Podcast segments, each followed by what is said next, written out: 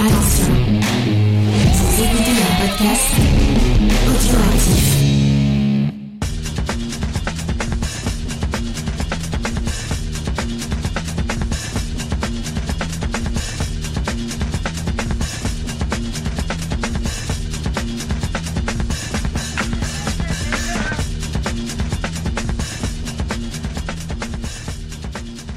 Salut à tous et bienvenue dans le podcast des réfracteurs. Et oui, j'ai bien dit podcast puisqu'on a décidé de renommer un petit peu notre pastille audio pour que ce soit un petit peu plus simple à trouver sur les moteurs de recherche et aussi pour que ça coule un peu mieux dans la bouche. Et je suis aujourd'hui accompagné de mon ami Gray Pigeon pour parler ensemble de Django sorti en 1966. Comment tu vas Gray Euh, salut Spike, bah écoute, je vais très bien et ravi de parler d'une des influences de Quentin Tarantino, encore une fois, après Rolling Thunder. Ah oui, tu as raison, le nom va revenir sur la table. Alors je vous l'ai dit, Django c'est un film de 1966 qui est signé de Sergio Corbucci et dans lequel on retrouve Franco Nero dans le rôle de Django, Eduardo Frardo dans le rôle du Major Jackson et je te laisse l'honneur d'annoncer la plus belle femme du film, Gray. La sublime Loredana Nuchiak, euh, celle que l'on qualifie entre nous de Claudia Cardinal du pauvre, mais en fait non, elle est, elle est sublime. Moi je suis d'accord avec toi, c'est vrai qu'elle explose à l'écran et qu'elle est d'une beauté incroyable. Alors tu le sais, euh, Gray, depuis quelque temps, les éditeurs nous fournissent parfois les films, donc la petite mention euh, qu'on a promis à nos lecteurs et à nos auditeurs, c'est de à chaque fois vous dire comment on a obtenu le film. Et là, c'est Carlotta qui nous l'a transmis. Alors évidemment, ça ne change rien à notre avis, on reste impartial, mais par souci de transparence, on préfère le dire. Mais bon, il faut bien dire que là, on est face à un film profondément culte, donc on va sûrement parler avec beaucoup de passion du film. Je crois que toi aussi, tu l'as beaucoup apprécié. Ah ouais, c'est le moins qu'on puisse dire. Vraiment, j'ai adoré. Mais raconte-nous un peu de quoi ça parle, Django. C'est un western, euh, un western spaghetti. Hein. Absolument, ouais. Les années 66 en Italie, on sait que c'est une année où les cinéastes italiens se sont appropriés les codes du western et Django en est un des plus vibrants exemples. Donc, comme tu me l'as demandé, je vais livrer un petit résumé comme ça, improvisé, comme d'habitude, ça devient un running gag. Donc Django, je dirais que c'est l'histoire d'un personnage qui s'appelle justement Django, un ancien soldat nordiste au terme de la guerre de sécession qui retourne dans la ville de Tombstone où on devine qu'il a eu un passé tragique et il traîne inlassablement derrière lui un cercueil.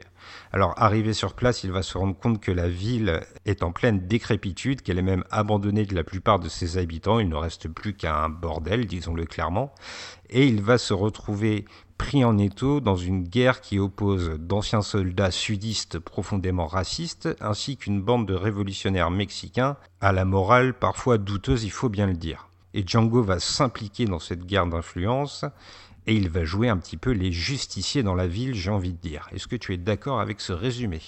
Tout à fait, extrêmement bien résumé. Alors Django, c'est pas c'est pas n'importe quel film. hein. Euh, On, en parle encore aujourd'hui. Il a eu énormément d'influence sur la pop culture et encore euh, encore récemment, notamment évidemment avec le, film de Quentin Tarantino, Django Unchained. Tarantino avait déjà euh, avait déjà utilisé des scènes de Django pour Reservoir Dogs. La fameuse scène de l'oreille est un hommage à Django. Mais tu avais noté d'autres références. Oui, d'ailleurs, juste pour le clin d'œil, vu que tu mentionnes Django Unchained, euh, on peut noter que Franco Nero a un tout petit rôle dedans, une petite appa- apparition, donc un petit hommage de, Tarantino très appuyé. Et puis je l'avais aussi noté, c'est vrai, dans notre conducteur, euh, le jeu vidéo Red Dead Redemption, dont l'une des missions s'inspire clairement d'une scène de Django. Et puis, je suis obligé de le mentionner parce que j'ai un amour profond pour cette série.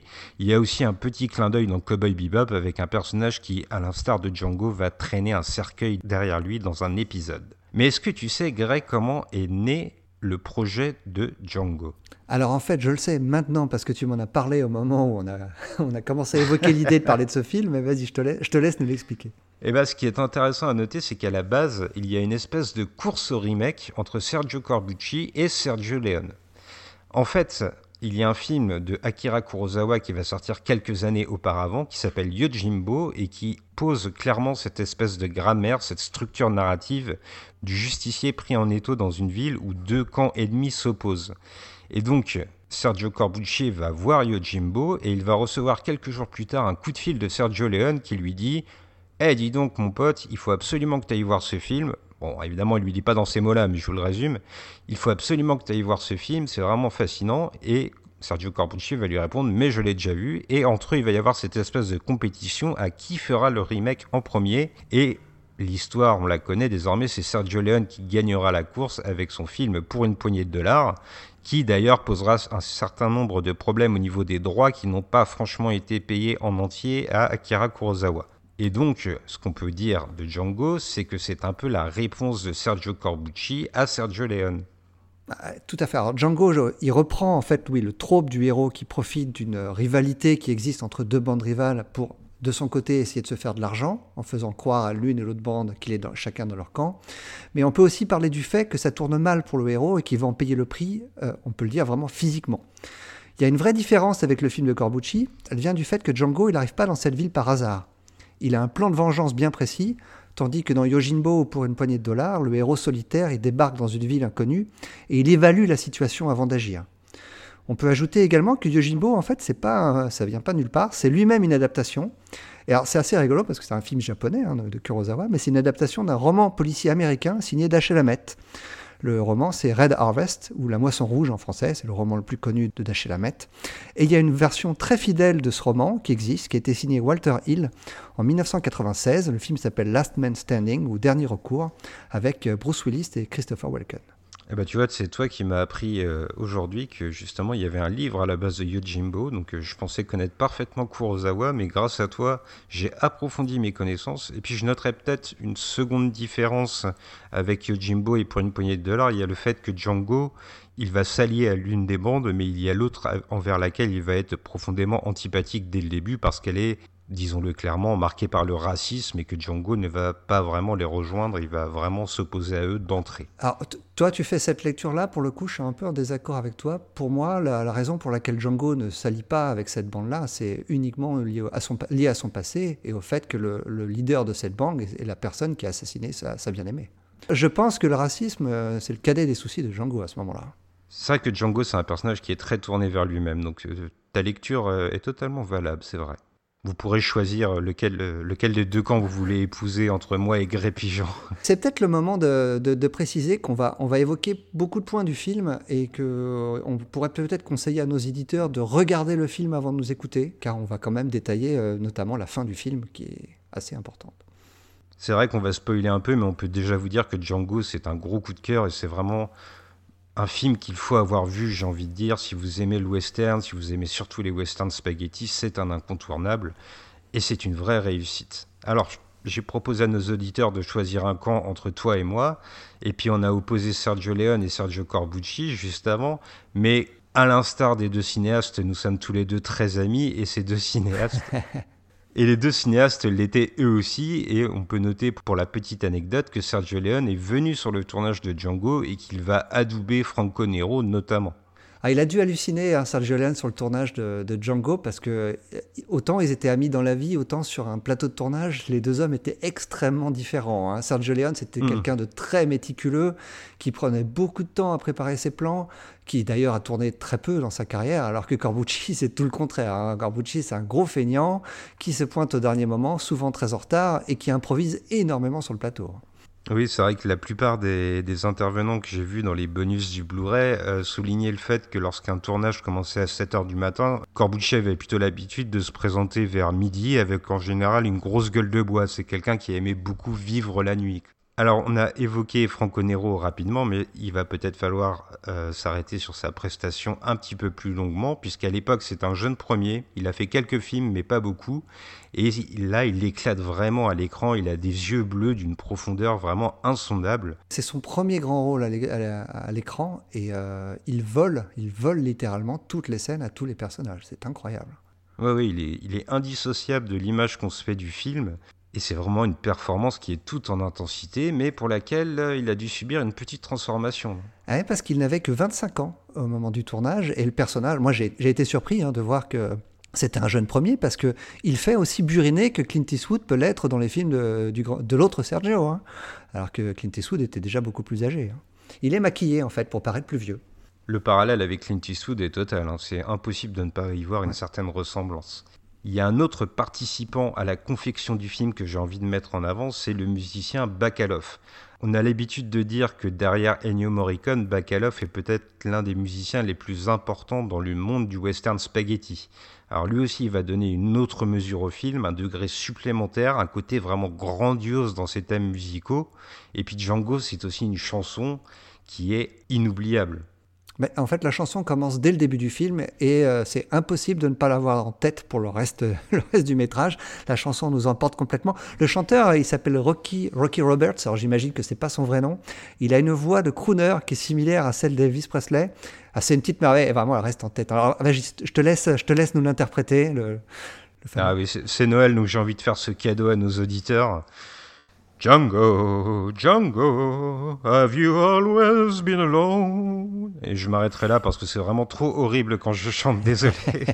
Alors il y a un choix que va faire Corbucci qui est assez intrigant et que j'ai eu envie de noter, c'est le ratio de l'image, le format en fait. Il va choisir le format 1,66. Il ne va donc pas filmer des grands espaces, il va filmer en fait surtout des visages d'hommes qu'il va enfermer dans un cadre plus restreint que ce que propose le western d'habitude. On est vraiment au plus proche des personnages, au plus proche de leur âme et de leur vice, j'ai eu l'impression. J'y ai pensé en voyant le film. C'est un petit peu comme, euh, comme quand Terence Hill était filmé. Ses yeux sont tellement beaux à Franco Nero j'ai l'impression que Corbucci veut s'attarder sur eux. Après, le fait que ça se passe uniquement dans un, dans un seul village, hein, dans, dans, cette ville fantôme, on va y revenir, ça, doit jouer également parce qu'il n'a pas la tentation de filmer les grands espaces. C'est un western qui est un, qui est un huis clos. Hein. Il va faire tout le contraire, euh, Corbucci, dans, son, dans un film un peu plus tard avec, euh, avec Jean-Louis Trintignant qui s'appelle Le Grand Silence. Euh, c'est une histoire assez similaire hein, d'un étranger qui arrive dans une ville et, qui veut exercer sa vengeance. Là, par contre, il va filmer les grands espaces neigeux dans des longs plans dans lesquels Jean-Louis Trintignant déambule à cheval dans la neige. On, sent vraiment que Corbucci aime à s'amuser, aime à changer hein, de la manière dont il, dont il filme. Eh ben, figure-toi en fait que cet élément dans le grand silence, la neige, c'était le choix initial de Corbucci pour Django, mais que les frais de production que ça aurait engendré ne permettaient pas de le faire. Il va donc se rabattre sur un autre élément qui est omniprésent dans le film, c'est la boue. Partout où va aller Django, dans la ville ou dans ses environs, il y a cette terre qui colle, qui est complètement poisseuse. Et j'ai l'impression que c'est un choix salvateur parce qu'elle va vraiment enliser les hommes et ce qui reste de cette ville, de Tombstone. Elle va leur coller à la peau comme un symbole presque de la fatalité et de la corruption des hommes.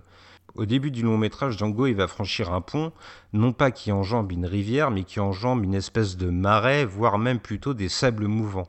Corbucci il utilise cet élément dans sa mise en scène et on y reviendra au moment de parler du Major Jackson et de la fin, parce que Corbucci, il va utiliser la boue d'une manière particulièrement intelligente.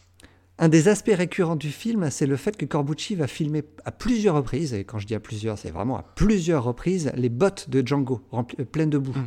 Il va filmer aussi le, cercueil que Django traîne à plusieurs fois euh, seul, le, recouvert de boue c'est presque un, personnage à part entière, hein, la boue dans le film. Hein. Il dérange les, hommes.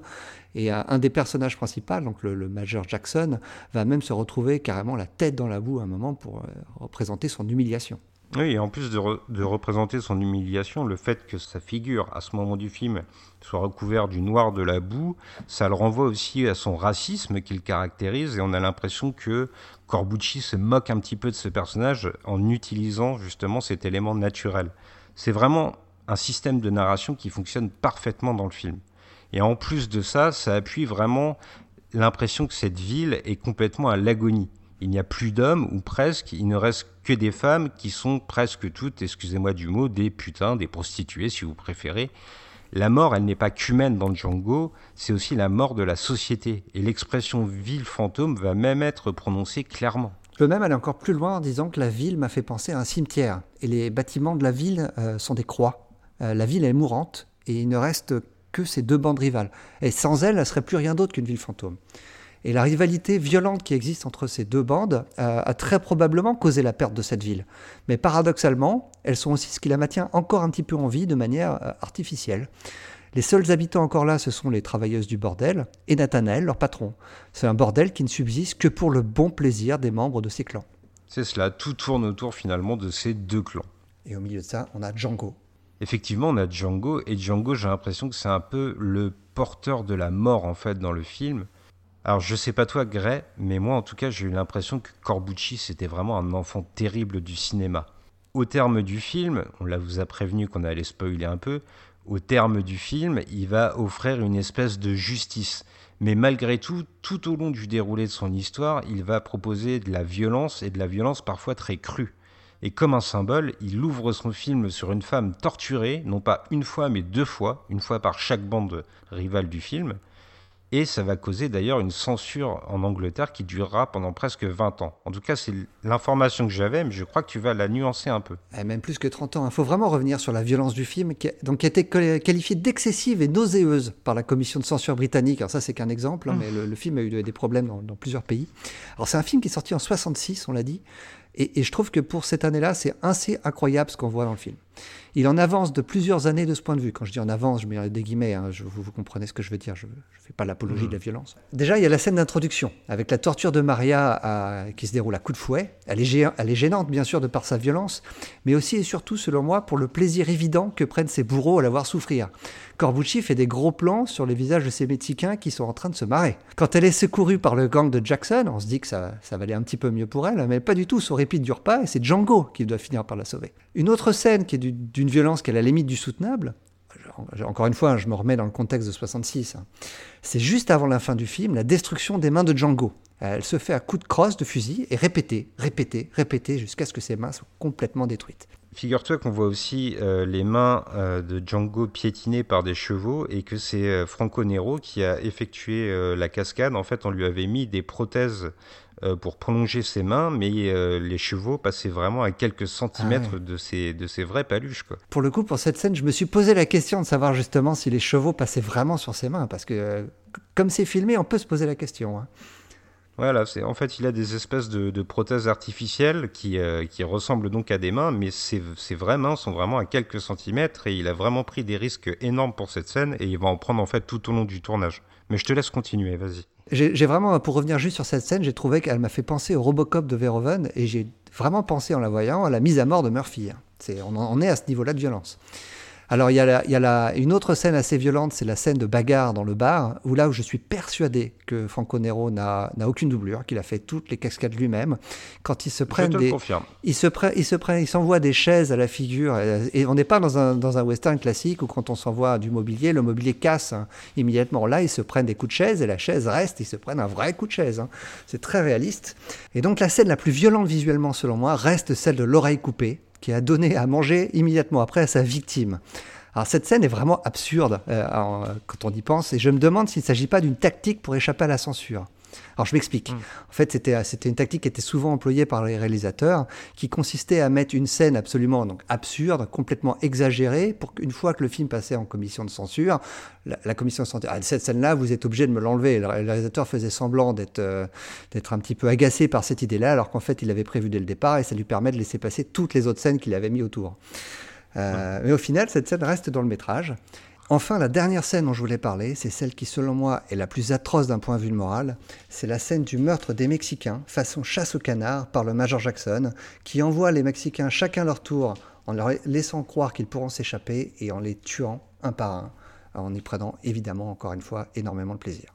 Eh ben, figure-toi que cette scène, elle a posé énormément de problèmes à quelqu'un qui collabore toujours énormément avec Sergio Corbucci, c'est sa femme.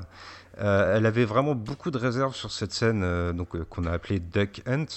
Elle, trouvait vraiment ça, comme tu le dis, atroce moralement. Elle a demandé à Sergio Corbucci de la retirer, puis finalement, c'est quand même resté dans le film.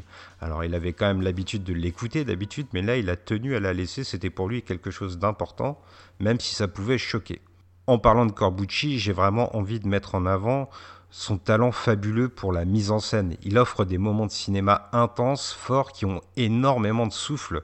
Moi, je pense par exemple à cette scène où il y a les 40 hommes du Major Jackson qui débarquent en ville et où il y a euh, notre héros Django qui va leur résister avec une Gatling qui sort de son cercueil justement.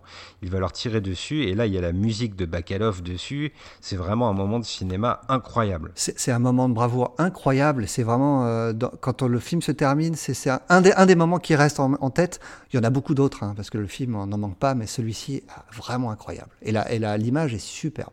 Ce qui est encore plus fabuleux, c'est qu'il faut savoir que Sergio Corbucci improvisait énormément. Il n'y avait pas de script fixe pour Django. En fait, il arrivait le matin sur le tournage et ce sont ses idées qui lui venaient comme ça sur le qui-vive qui se retrouvent à l'écran. Il y a d'ailleurs des anecdotes marrantes où Sergio Corbucci se ramenait parfois sur le plateau et n'avait aucune idée justement et préférait aller boire un café avec Franco Nero le temps que l'inspiration lui vienne. Ça vous montre encore une fois à quel point Corbucci était parfois un petit peu ingérable sur un plateau, il faut bien le dire.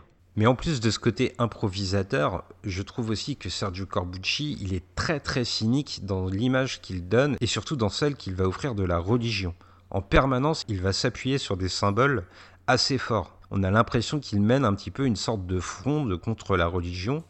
Et on peut citer pêle-mêle par exemple le cercueil que traîne Django qui va finir par enfermer un instrument de mort et qui par la suite causera sa perte lorsqu'il va enfermer de l'or dedans. Alors le, cercueil de Django, on peut aussi y voir un symbole. Hein. Il, traîne, il traîne sa propre mort derrière lui comme un fardeau. C'est une mort à laquelle il aspire, mais pas tout de suite. Il a d'abord une mission à remplir.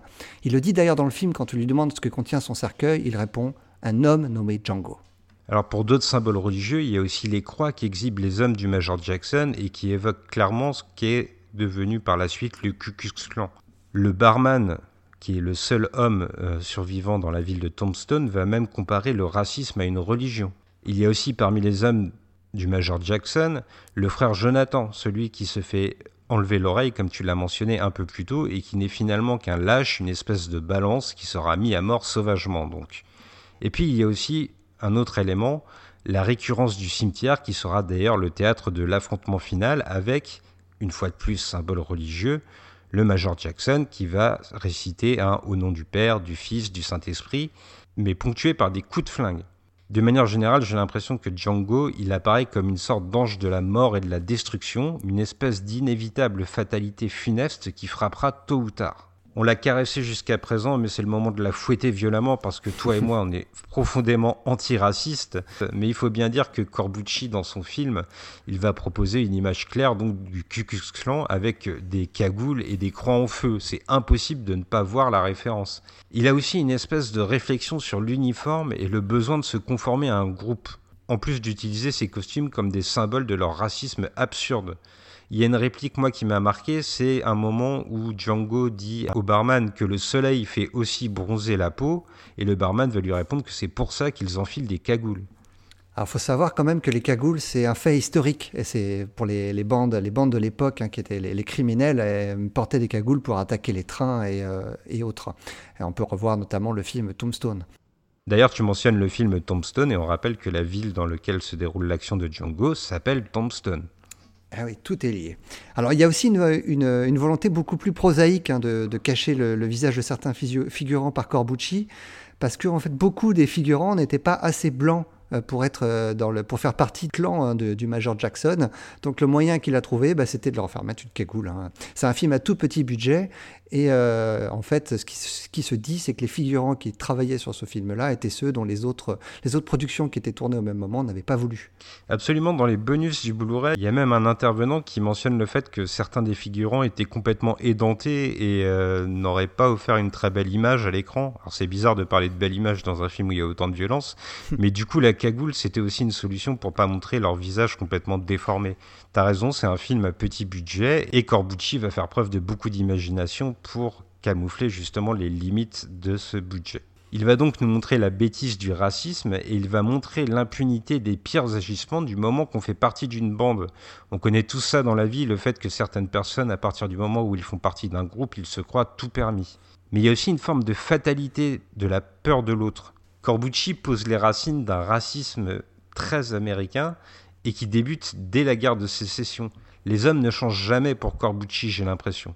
Et là où je me suis interrogé, c'est sur la couleur justement de leur uniforme. Pourquoi le rouge? Est-ce que c'est pour évoquer le sang ou peut-être une violence sous-entendue? On peut se poser la question. Il y a un autre fait de mise en scène qui, moi, m'a beaucoup marqué dans ce que nous propose Corbucci, c'est le fait que Django ne tue pas immédiatement Jackson alors qu'il en a l'opportunité. Alors certes, il le fait tomber de son cheval, il va avoir le visage coloré par la boue, comme on l'a évoqué plus tôt, mais Django va choisir de ne pas le mettre à mort, mais plutôt de le dépouiller de tout ce qu'il a. Django, il a un plan depuis le début euh, concernant Jackson. Et l'humiliation avant son élimination fait partie de son plan. Une autre chose qui m'a marqué de ce point de vue, c'est la mort de celui qui a un problème dentaire. Et en nous poliment, hein, c'est le personnage de Ringo. celui qui. Euh, euh, c'est un, un, méchant important, hein, parce que Corbucci nous l'a présenté comme tel lors de la fameuse séquence du massacre des, des Mexicains. Ce mm. personnage est clairement un sadique à qui il manque une case. Et on s'attend à une passe d'armes homérique avec Django. Et cette passe d'armes n'arrivera jamais. Django va le tuer d'une balle, tirée sans même le regarder, en fait, comme n'importe quel autre euh, homme de main. Corbucci défie à ce moment-là nos attentes et les clichés habituels du genre. J'ai l'impression qu'en tuant ce personnage en apparence important, mais qui en fait ne l'est pas plus qu'un autre, Corbucci nous dit à nous, spectateurs, Ah, vous croyez que cet énergumène va donner du fil à retordre à notre héros? Eh bien, détrompez-vous. Ici, c'est le Far West. N'importe qui peut y passer à n'importe quel moment. Cette scène est vraiment essentielle pour Corbucci. Tout d'abord, il nous montre à quel point, si on en doutait encore, Django est rapide et précis avec ses flingues, mais aussi et surtout, Corbucci met en garde le spectateur sur ses attentes éventuelles. Django, c'est pas un héros fordien. Il est sale et roublard, et on peut s'attendre à tout d'un personnage pareil. D'ailleurs, pour opposer encore un peu plus Django à la bande du Major Jackson, il y a un moment dans le film très précis où les révolutionnaires mexicains vont demander à Django de choisir une fille de joie et Django va choisir euh, celle qu'on va définir comme la créole, donc celle qui est à la peau colorée. Le héros, il s'oppose au racisme aussi plus tard dans le film, pas seulement quand il est opposé à la bande du Major Jackson. Alors justement, voilà, on évoque cette deuxième bande qui est présente dans le film, la bande des révolutionnaires mexicains, et je me demande si Corbucci, bien qu'il soit plus bienveillant avec eux, il n'a pas aussi une vision très acerbe de ces révolutionnaires. Ils vont tabasser Django plusieurs fois, malgré son adhésion en apparence. Ouais, je suis, d'accord avec toi, mais néanmoins, ils sont, ils sont, moins, ils sont présentés comme moins repoussants hein, que la bande à, Jackson. Déjà, car Django, il est ami avec leur chef, parce qu'ils ont été en prison ensemble, mais ça, c'est bien avant que le film ne commence. Mais Django va par la suite le trahir pour leur voler leur or. Mais c'est vrai que c'est après que le Mexicain ait refusé sa part à Django. En tout cas, ce qu'on peut dire, c'est que Corbucci ne les idéalise pas, ça c'est certain, parce qu'on va aussi constater que la fameuse Gatling que Django planquait dans son cercueil va entraîner les révolutionnaires mexicains au moment où ils en profitent vers des dérives qui sont les mêmes que les autres hommes. Corbucci n'a pas le fantasme de la révolution, même si plus tard dans sa carrière il dédiera un de ses films à Che Guevara. Je me suis d'ailleurs interrogé sur le rapport qu'ont ces révolutionnaires à l'argent et qui va être très caustique là encore. On a l'impression que l'or prend le pas sur leurs convictions, ils en ont besoin pour leur révolte, oui, mais une fois acquis, ils vont se vautrer dedans et ils vont refuser implicitement sa part à Django, qui leur a pourtant permis d'obtenir le magot. C'est un peu cet or qui sonnera leur fin aussi. Et on peut penser la même chose du personnage de Django, car la, la perte de son or va également signifier la perte de l'usage de ses mains. Absolument. Et je suis désolé pour nos auditeurs, mais c'est le moment, Gray, où on va avoir un petit point de discorde. Moi, il y a quelque chose qui m'a gêné un petit peu dans Django, c'est l'histoire d'amour qui unit Django à Maria. J'ai eu un peu du mal à comprendre l'adhésion de Django.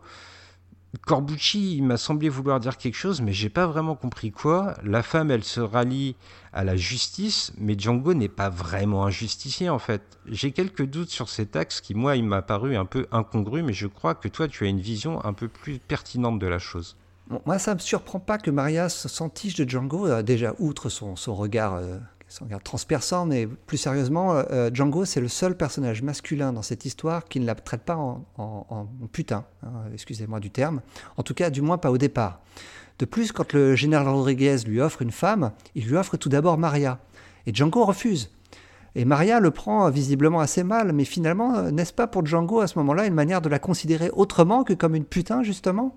Pour aller dans ton sens, parce que je suis quand même assez nuancé, hein, ma position n'est pas tranchée, j'ai trouvé ça intéressant qu'au moment où Django égare le cercueil, où son cercueil, qui est sept fois rempli d'or, va s'enliser dans les sables mouvants, et où il va perdre donc son magot, c'est à ce moment que Maria va lui dire le fameux Ti amo, je t'aime.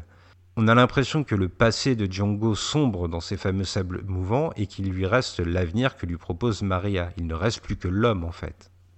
On peut aussi penser que la perte du cercueil et surtout de l'or qu'il contient condamne son futur avec Maria, un futur qu'il semble s'être promis, même si leur relation est principalement basée sur des non-dits. Euh, néanmoins, lors de la scène finale, Django sait qu'il va mourir. Ses mains sont brisées, il n'a aucune chance de l'emporter face à Jackson et ses hommes. Il lui donne donc rendez-vous au cimetière, là où est enterré son seul vrai amour. S'il doit mourir, ça sera près de la dépouille de cette femme qu'on n'a jamais vue. Maria n'importe plus pour Django. Maria n'est pour lui qu'un pis-aller. Il l'a sauvée qu'elle aurait eu besoin de lui au moment où il passait par là, mais il était prêt à l'abandonner avec les Mexicains quand il, eut, quand il eut sa chance de s'enfuir avec l'or. J'éprouve vraiment de l'empathie pour le personnage de Maria, parce qu'elle rêve d'une vie paisible avec Django, ou probablement avec n'importe quel autre homme, mais Django ne peut pas lui offrir cette vie. Django est un mort-vivant. Quelque part, il me fait penser au personnage de William Devane dans Rolling Thunder, un film qu'on avait traité tous les deux avec Charlotte dans un précédent podcast. Je suis pas étonné finalement que Quentin Tarantino apprécie autant ces deux films. Et voilà, la boucle est bouclée. On avait évoqué Tarantino au début en parlant de l'influence de Django sur la pop culture, et tu nous offres une conclusion parfaite, Gré-Pigeon. Alors je vous rappelle que Django est disponible chez Carlotta et il y a quelques bonus qui agrémentent le film. Alors il a été euh, disponible pendant un moment en série limitée, euh, ultra collector, mais à mon avis, vu que le film est sorti chez eux au mois de novembre, vous risquez d'avoir du mal à la trouver. Mais parfois il y a des retours, donc n'hésitez pas à aller voir. Et sinon, il est toujours disponible dans une version un peu plus simple, mais dans laquelle on retrouve quelques bonus qui étaient déjà présents dans l'Ultra Collector, avec notamment une intervention de Alex Cox, le cinéaste anglais qui nous parle de Django, une interview de Franco Nero, une interview de Ruggero Deodato et aussi une interview de Madame Corbucci, Nori Corbucci de son nom, qui nous parle du travail de son mari. Et je crois là-dessus, Greg, qu'il ne nous reste plus qu'à faire euh, des bisous à nos auditeurs. Et là, j'ai l'impression que ça s'impose. J'ai envie de faire des bisous plein de boue. Ah ouais, bon choix. C'est un très bon choix. Je pensais que tu allais aller vers, euh, vers quelque chose de plus, plus sanglant, de plus violent, mais non, la, la boue, c'est bien. On peut, on peut se rouler dedans un petit peu comme les deux prostituées qui se battent dans le film. Un petit peu de combat de femmes dans la boue, c'est toujours sympa. Allez, à bientôt tout le monde et bisous dans la boue donc.